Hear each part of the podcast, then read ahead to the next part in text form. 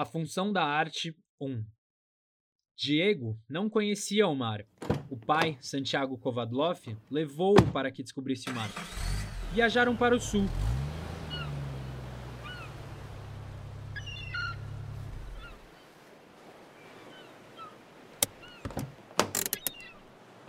Ele, o mar, estava do outro lado das dunas altas, esperando. Quando o menino e o pai enfim alcançaram aquelas alturas de areia, depois de muito caminhar, o mar estava na frente de seus olhos. E foi tanta imensidão do mar e tanto fulgor que o menino ficou mudo de beleza.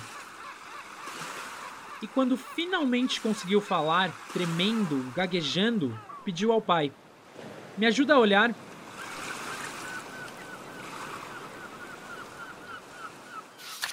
Eu nunca fui muito chegado em poesia.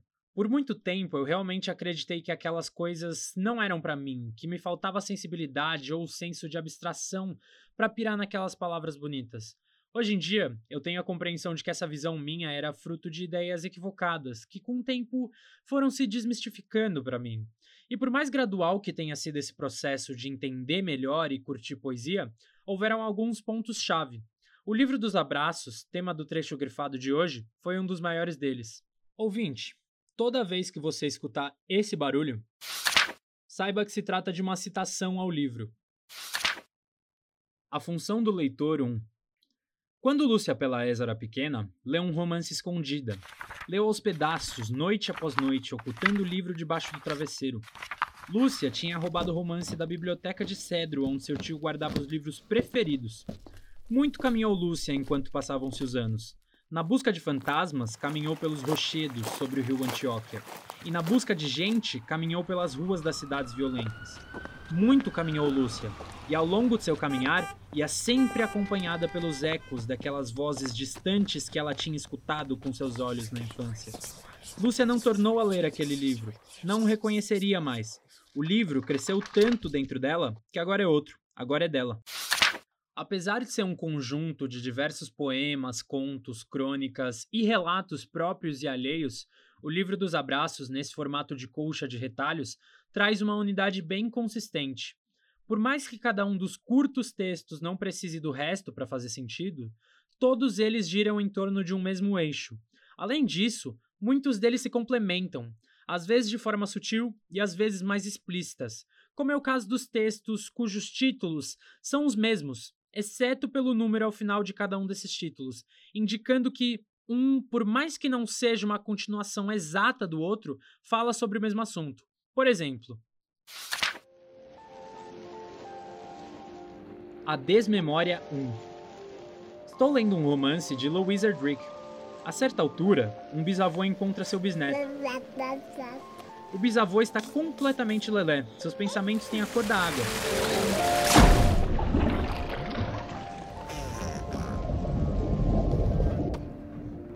Sorri, um beatífico sorriso de seu neto recém-nascido. O bisavô é feliz porque perdeu a memória que tinha. O bisneto é feliz porque não tem ainda nenhuma memória. Eis aqui, penso, a felicidade perfeita. Não a quero. Na página seguinte se lê: A Desmemória 2. O medo seca a boca, molha as mãos e mutila. O medo de saber nos condena à ignorância. O medo de fazer nos reduz à impotência. A ditadura militar, medo de escutar, medo de dizer, nos converteu em surdos e mudos. Agora a democracia, que tem medo de recordar, nos adoece de amnésia. Mas não se necessita ser Sigmund Freud para saber que não existe tapete que possa ocultar a sujeira da memória.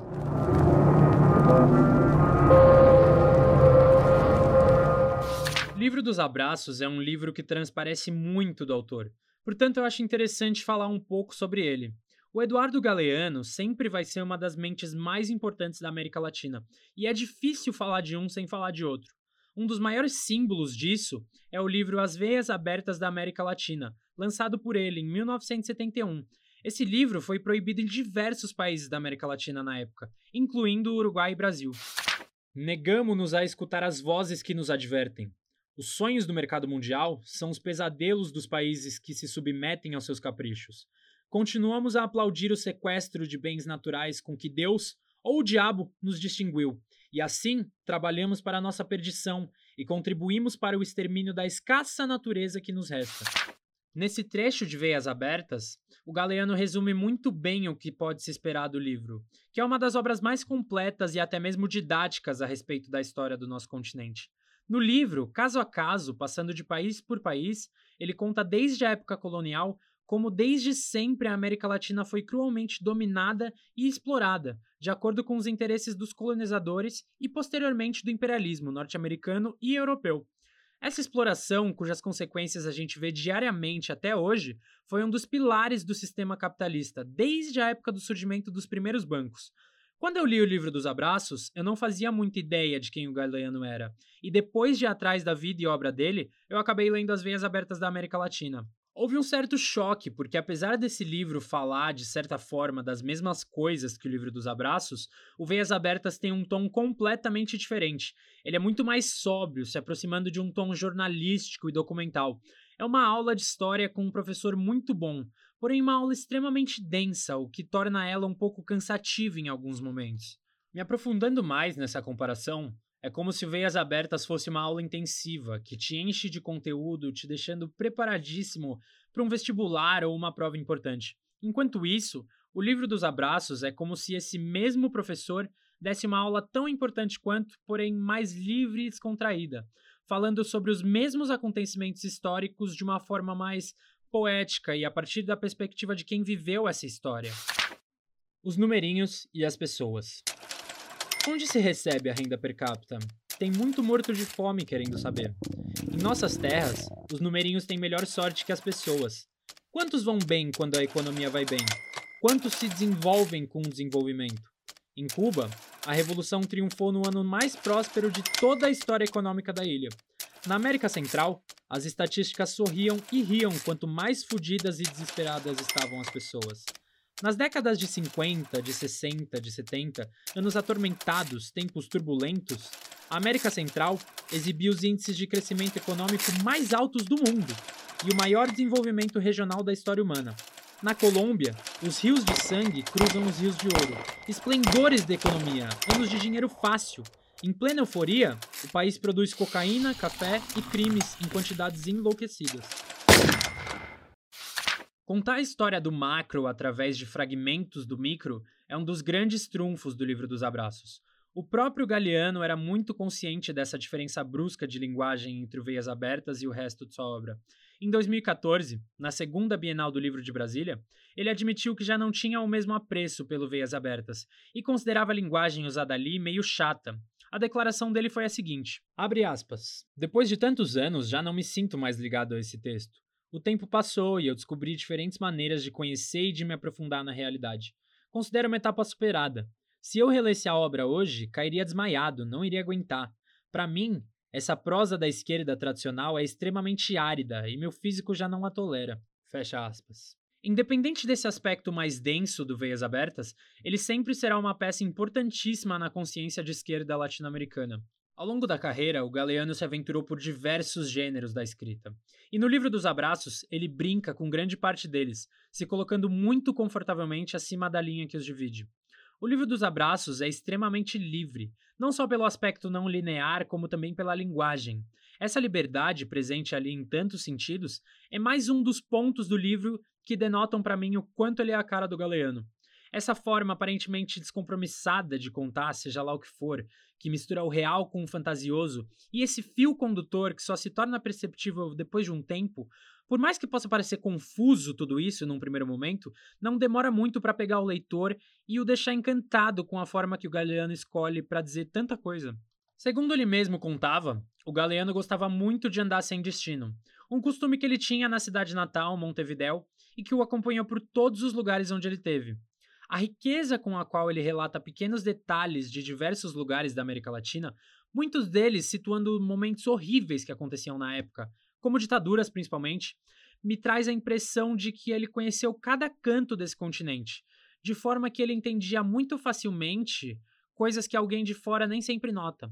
Além de ser um ótimo observador e ouvinte, parte dessa percepção do Galeano vem mais uma vez de uma identidade latino-americana, que permitia ele enxergar com muito mais clareza aspectos que, independente de se manifestarem de formas distintas de país para país, são os mesmos no continente inteiro.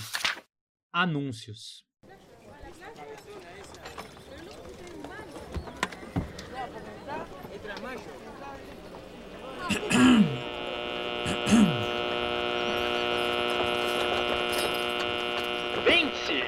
uma negra meio boçal da nação cabinda pela quantidade de 430 pesos. Tem rudimentos de costurar e passar. Sanguessugas recém-chegadas da Europa, da melhor qualidade, por 4, 5 e 6 vinténs uma. Um carro por 500 patacões, ou troca-se por negra uma negra de idade de 13 a 14 anos, sem vícios, de nação bangala. Um mulatinho de idade de 11 anos, com rudimentos de alfaiate. Essência de salsa parrila, a dois pesos o frasquinho. Uma primeiriça com poucos dias de parida. Não tem cria, mas tem abundante leite bom. Um leão, manso feito um cão, que come de tudo. E também uma cômoda e uma caixa de embuia uma criada sem vícios nem doenças, de nação conga, de idade de uns 18 anos. E além disso, um piano e outros móveis a preços cômodos. Dos jornais uruguaios de 1840, 27 anos depois da abolição da escravatura. Existem esses trechos nos quais o Galeano, para passar sua mensagem, não precisa ir muito além de expor um fragmento da realidade, como é o caso desse texto que eu acabei de ler. Ilustrando o que eu falei sobre alguns problemas serem os mesmos no continente todo, na página seguinte ele complementa o retrato do racismo uruguaio com um pouco de Brasil. Crônica da cidade do Rio de Janeiro.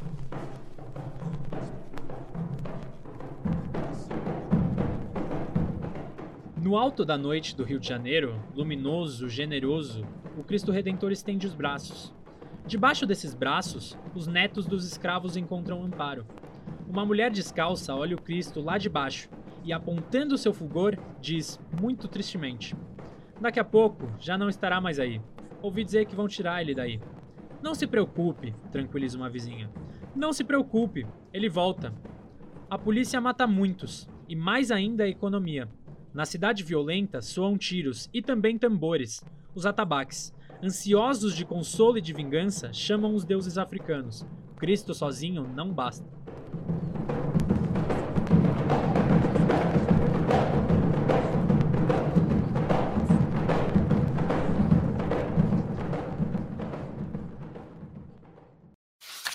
Essa ideia que o Galeano passa de conhecer e entender cada país da América Latina fez eu me enxergar como latino-americano de uma forma que eu jamais tinha visto ou pensado.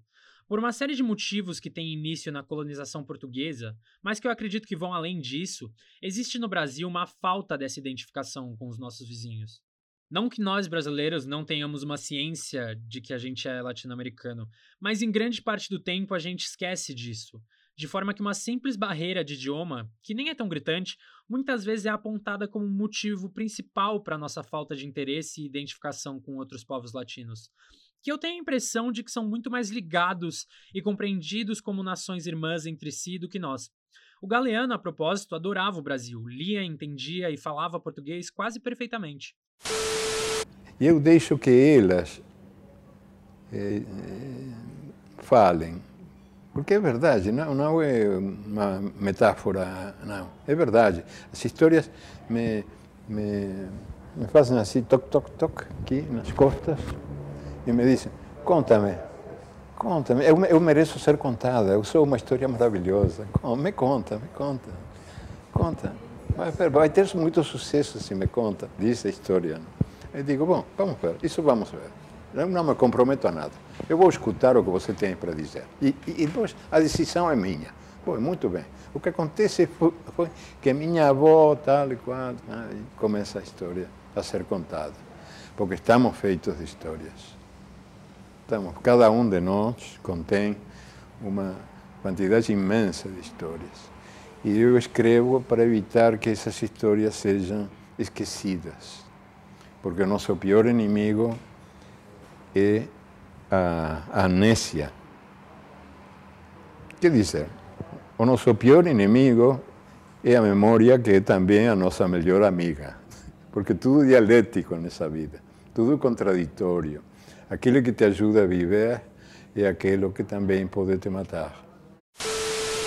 Aliás, o responsável pela tradução de grande parte da obra do Galeano para o português, o jornalista e escritor Eric Nepomuceno, relata que o Galeano acompanhava linha por linha no processo de tradução, chegando até mesmo a mudar consideravelmente seu texto no processo. Um fato que ajuda a ilustrar como o Nepomuceno se define, um escritor que traduz. E de fato é. Além de todas as obras que ele traduziu, o Eric também tem diversos livros publicados e premiados. A única exceção a respeito desse processo de tradução acompanhada aconteceu no livro O Caçador de Histórias, que foi lançado após a morte do Galeano. Em algumas entrevistas, o Nepomuceno relata quão estranho foi para ele traduzir sem o acompanhamento e a supervisão do amigo Galeano. Essa amizade entre Galeano e Nepomuceno, inclusive, merece um parênteses. Os dois se conheceram no começo dos anos 70, em Buenos Aires, onde ambos estavam exilados na época. O Galeano, em diversos sentidos, foi um mentor para o Eric, que através do amigo conheceu outros autores dos quais se tornaria amigo também, e também seria responsável por grande parte das traduções desses caras para o português. E veja, não eram quaisquer escritores. Eu estou falando aqui de alguns dos maiores nomes da literatura latino-americana, como Gabriel Garcia Marques, Júlio Cortázar, Juan Rulfo, Carlos Fuentes, Jorge Luiz Borges entre outros. Alguns desses nomes, inclusive, bem como muitos outros autores latino-americanos, são citados pelo Galeano no livro dos abraços. Cortázar. Com um braço, abraçara nós dois. O braço era longuíssimo, como antes, mas o resto tinha se reduzido muito, e por isso Helena o sonhava com desconfiança, entre acreditando e desacreditando. Júlio Cortázar explicava que tinha conseguido ressuscitar graças a uma máquina japonesa, que era muito boa mas que ainda estava em fase de experiência, e que por um erro a máquina tinha deixado o anão. Júlio contava que as emoções dos vivos chegavam aos mortos como se fossem cartas, e que ele tinha querido voltar à vida por causa da muita pena que lhe dava a pena que sua morte nos havia causado. Além disso, dizia, estar morto é uma coisa muito chata. Júlio dizia que andava com vontade de escrever um conto sobre o assunto.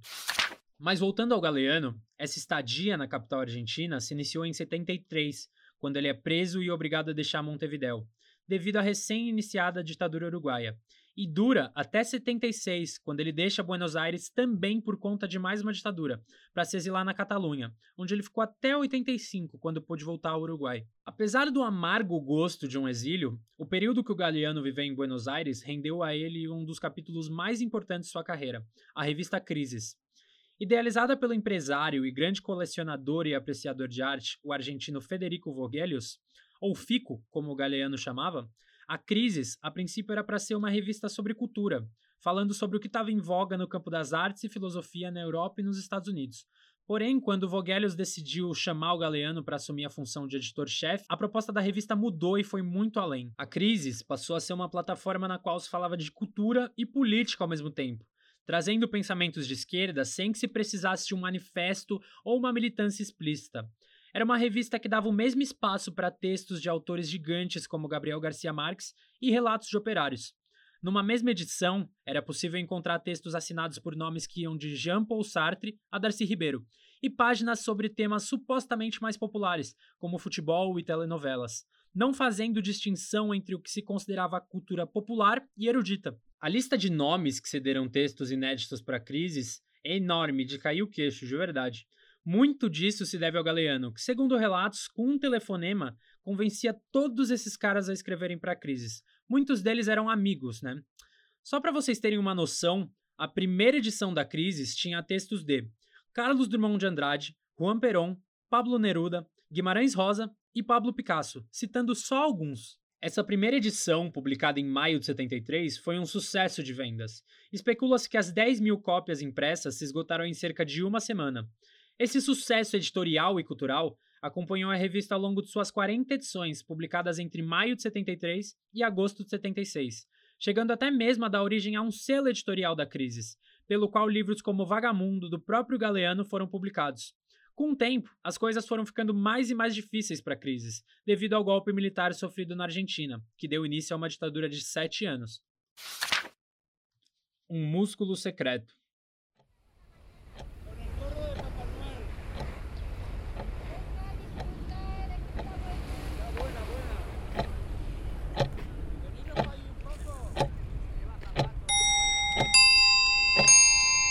No meio-dia da memória, um meio-dia do exílio.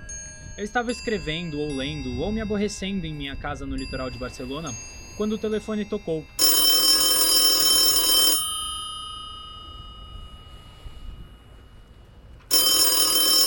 E o telefone me trouxe, cheio de assombro, a voz de Fico. Fazia mais de dois anos que Fico estava preso. Fora solto no dia anterior. O avião o trouxera da cela de Buenos Aires para o aeroporto de Londres. Do aeroporto, ele me telefonava, pedindo que fosse vê-lo. Venha no primeiro avião. Tenho muita coisa para contar, tanta coisa para falar. Mas uma coisa eu quero dizer já. Quero que você saiba. Não me arrependo de nada. Naquela mesma noite, nos encontramos em Londres. No dia seguinte, acompanhei-o ao dentista. Não tinha remédio. Os choques elétricos nas câmaras de tortura afrouxaram seus dentes de cima, e podia dar aqueles dentes por perdidos.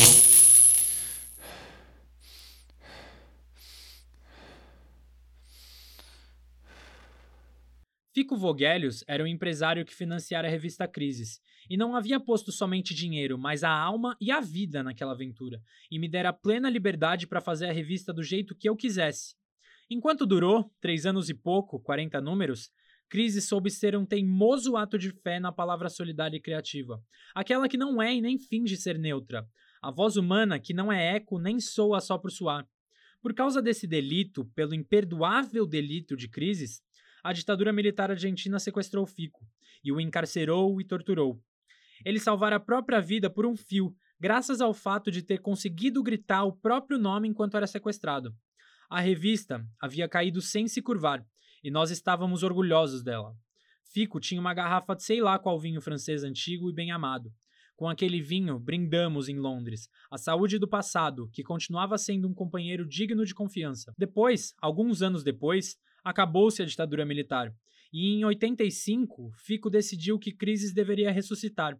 E estava cuidando disso, outra vez disposto a queimar tempo e dinheiro, quando ficou sabendo que tinha um câncer. Consultou vários médicos em vários países. Uns lhe davam até outubro, outros até novembro. De novembro não passa, sentenciavam todos. Ele estava cadavérico, tremendo de operação a operação, mas um brilho de desafio acendia seus olhos. Crises reapareceu em abril de 86 e no dia seguinte ao renascimento de Crises, meio ano depois de todos os prognósticos, Fico deixou-se morrer. Na época das últimas publicações, já sob o regime ditatorial, o conteúdo de cada edição era levado à Casa Rosada pelo Galeano, para que os militares avaliassem e decidissem o que seria publicado ou não. Em uma dessas visitas, o Galeano questionou o paradeiro de Haroldo Conte, amigo dele que era escritor e redator da Crises, e que estava desaparecido na época. A resposta dos militares foi de que se houvesse qualquer menção ao Conte na revista, ela seria encerrada. No dia seguinte, um episódio que o Galeano relatou em seu livro Dias e Noites de Amor e Guerra, o autor reuniu todos da redação da Crises e lhes disse que a Crises não baixaria a cabeça para ninguém e que ela morreria sendo do jeito que sempre foi. Um dos mais importantes aspectos da Crises era o fato de que, mesmo falando em grande parte sobre a cultura local argentina, ela buscava construir uma identidade latino-americana através de histórias, vivências e culturas que convergiam em tantos pontos, apesar das barreiras geográficas. E dá para dizer que a crise, de alguma forma, foi muito bem sucedida em construir essa identidade, visto a influência que ela exerceu ao redor do continente todo. Há histórias, por exemplo, de que na época, uruguaios que já viviam sob um regime ditatorial iam até a Argentina para ter acesso a crises, essa influência e além da simples leitura. Aqui no Brasil, por exemplo, a crise foi importante para a criação de publicações semelhantes, que eram compreendidas como a mídia alternativa. Dentre elas, a mais importante e influente foi o Versus. Criada pelo jornalista gaúcho Marcos Feyrman, o Versus, apesar de se definir como jornal, assumidamente se baseava no formato, proposta e conteúdo da Crisis, também trazendo essa identidade latino-americana e falando sobre o Brasil da época. Um editorial presente na edição de aniversário de um ano do Versus explica bem. Abre aspas. Há um ano, Versus nasceu, no dia 22 de outubro, num cenário sombrio. Trazíamos uma proposta, fazer um jornal brasileiro assumindo a América Latina, em que a busca de nossas raízes fosse um programa, no qual a história seria um tema tão importante quanto as novidades, um jornal sem vergonha de assumir a reflexão e a cultura num momento em que, na grande imprensa, letras, artes e pensamento eram relegados à condição de variedades. Fecha aspas. Além da inspiração, Muitos dos colaboradores da Crises escreveram Versus também, incluindo o próprio Galeano, que não só teve diversos textos publicados no jornal brasileiro, como também publicou na Crises uma simpática carta saudando Marcos quando o Versus tinha acabado de nascer. O Versus durou quatro anos, e ao longo desse tempo ele teve em sua equipe nomes que posteriormente seriam bem conhecidos, como por exemplo os cartunistas Angeli, Chico e Paulo Caruso, e jornalistas como Caco Barcelos, Maurício Kubrusli e o já citado Eric Nepomuceno, que inclusive escreveu bastante tanto para Crises quanto para o Versus, em grande parte das vezes trazendo relatos sobre o exílio, dele e de amigos, um dos tristes pontos em comum entre os latino-americanos da época. Voltando ao livro dos abraços. Na primeira vez que eu o li, eu estava tão imerso em tudo que o Galeano tinha para me dizer que nem me atentei ao fato de que, apesar de não ser dividido em capítulos, existem pedaços dele nos quais os textos permeiam alguns temas específicos que conversam entre si. E dessa forma, apesar de misturar tudo, o Galeano vai te conduzindo de um lugar para o outro. Eu vejo os três primeiros textos do livro bem significativos e introdutórios de uma forma simbólica. Un hombre del pueblo de Neguá, en la costa de Colombia, pudo subir al alto cielo y a la vuelta contó. Dijo que había contemplado desde allá arriba la vida humana y dijo que somos un mar de fueguitos. El mundo es eso, reveló, un montón de gente un mar de fueguitos. No hay, no hay dos fuegos iguales. Cada persona brilla con luz propia entre todas las demás.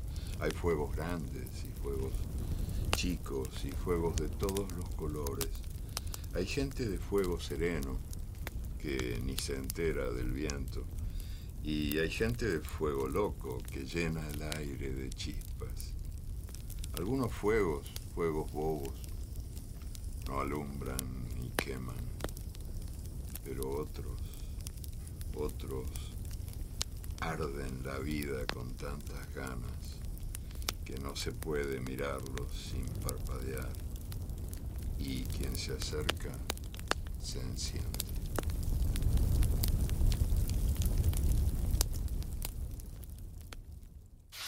Aqui, o Galeano apresenta ao leitor três coisas que ele vai encontrar bastante no livro: realismo fantástico, América Latina, que é o cenário da maioria dos textos, e pessoas e suas histórias. O texto seguinte, chamado A Origem do Mundo, de algum jeito dialoga com o primeiro e diz algo sobre a visão de mundo na qual Galeano acredita. A Origem do Mundo.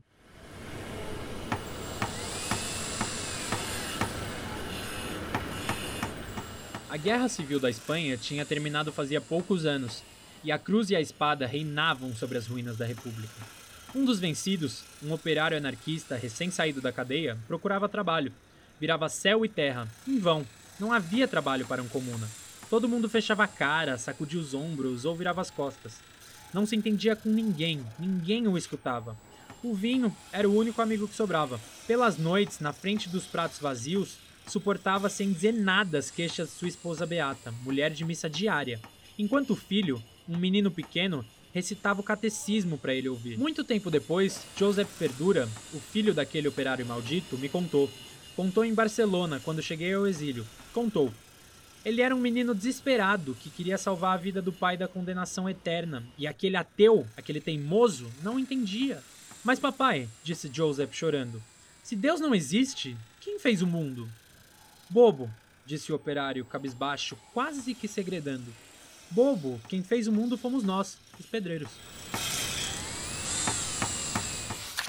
O terceiro texto é o que você ouviu na introdução do podcast, no qual Galeano resume maravilhosamente bem a sua visão a respeito da função da arte, que é inclusive o título do texto. A partir desses três primeiros textos, o autor começa a desenvolver a respeito de arte, linguagem, expressão humana e da importância de tudo isso. A Paixão de Dizer 2.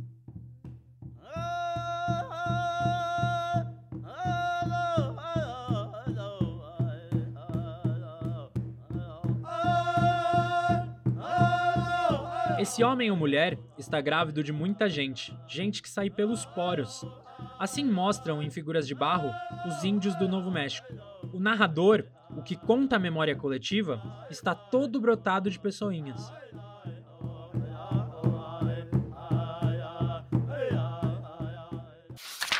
Galeano, brincando, se chamava de Cacique Orelha Aberta, pois antes de ser um bom contador de histórias, ele era um ótimo ouvinte delas. Alguns dos textos que vêm a seguir se chamam A Celebração da Voz Humana. Nada mais justo, visto que ele, ao longo do livro, fala sobre tantos cenários e situações nas quais essa voz é reprimida, seja de forma direta, quando tal repressão se concretiza através da censura de uma ditadura, ou de formas sutilmente mais indiretas. Crônica da cidade de Santiago. Santiago do Chile mostra, como outras cidades latino-americanas, uma imagem resplandecente. Por menos de um dólar por dia, legiões de trabalhadores lustram a máscara da cidade. Nos bairros altos, vive-se como em Miami. Vive-se em Miami. Miamiza-se a vida. Roupa de plástico, comida de plástico, gente de plástico, enquanto os vídeos e os computadores domésticos se transformam em perfeitas contrassenhas da felicidade. Mas os chilenos são cada vez menos, e cada vez são mais os sub-chilenos. A economia os amaldiçoa, a polícia os persegue e a cultura os nega. Alguns viram mendigos, burlando as proibições, dão um jeito para aparecer debaixo do sinal fechado ou em qualquer portal. Há mendigos de todos os tamanhos e cores, inteiros e mutilados, sinceros ou fingidos, alguns na desesperação total, caminhando na beira da loucura, e outros exibindo caras retorcidas e mãos trêmulas, graças a muito ensaiar, profissionais admiráveis, verdadeiros artistas do bom pedir. Em plena ditadura militar, o melhor dos mendigos chilenos era um que comovia dizendo num lamento: Sou civil. A partir de um certo ponto, mais pro final, o livro toma um tom mais de diário pessoal e passa a ser muito mais sobre o Galeano. Dentre outras coisas mais banais, principalmente sobre os seus dias de exílio na Catalunha, com a mulher Helena. De uma forma não linear, nesse final do livro, o Galeano junta relatos que vão do começo ao fim da sua experiência exilado. Apesar de tristes, as páginas sobre o exílio são algumas das mais otimistas do livro, encontrando a todo momento alegrias em circunstâncias ruins. Além disso, elas têm um certo tom de esperança, coragem e uma celebração à amizade, não só por conta de todos os amigos que o Galeano cita nesse ponto, mas também pelo aspecto solidário que um amigo tem e que naquele contexto era mais importante do que nunca. Celebração da Amizade 1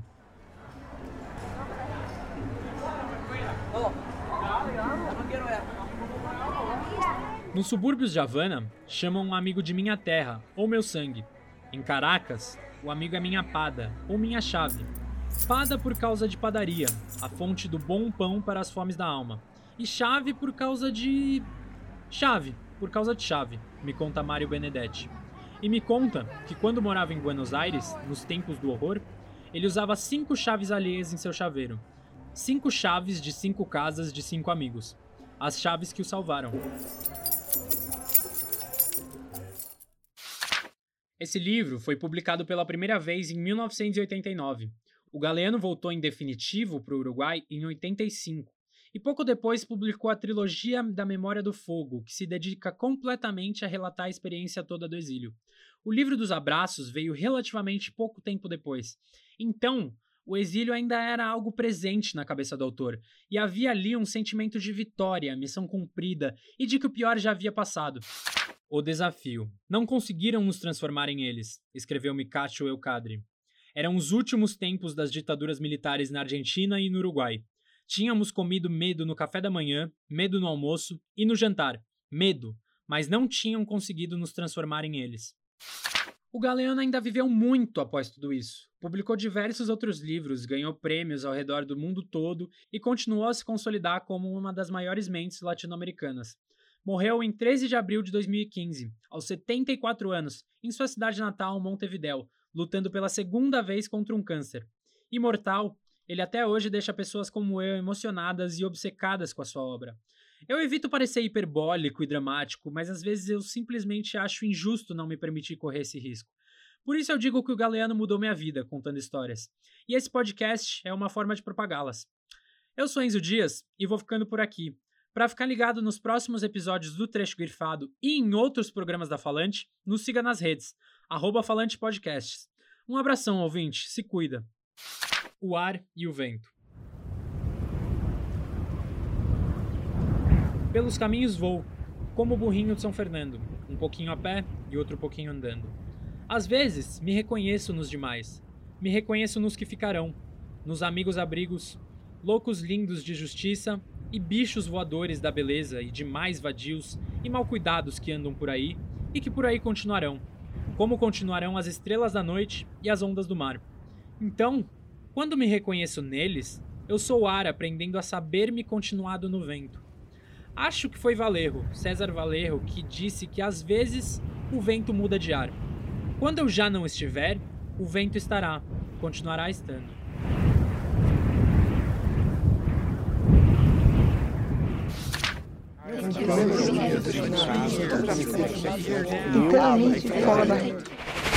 Falante Podcasts.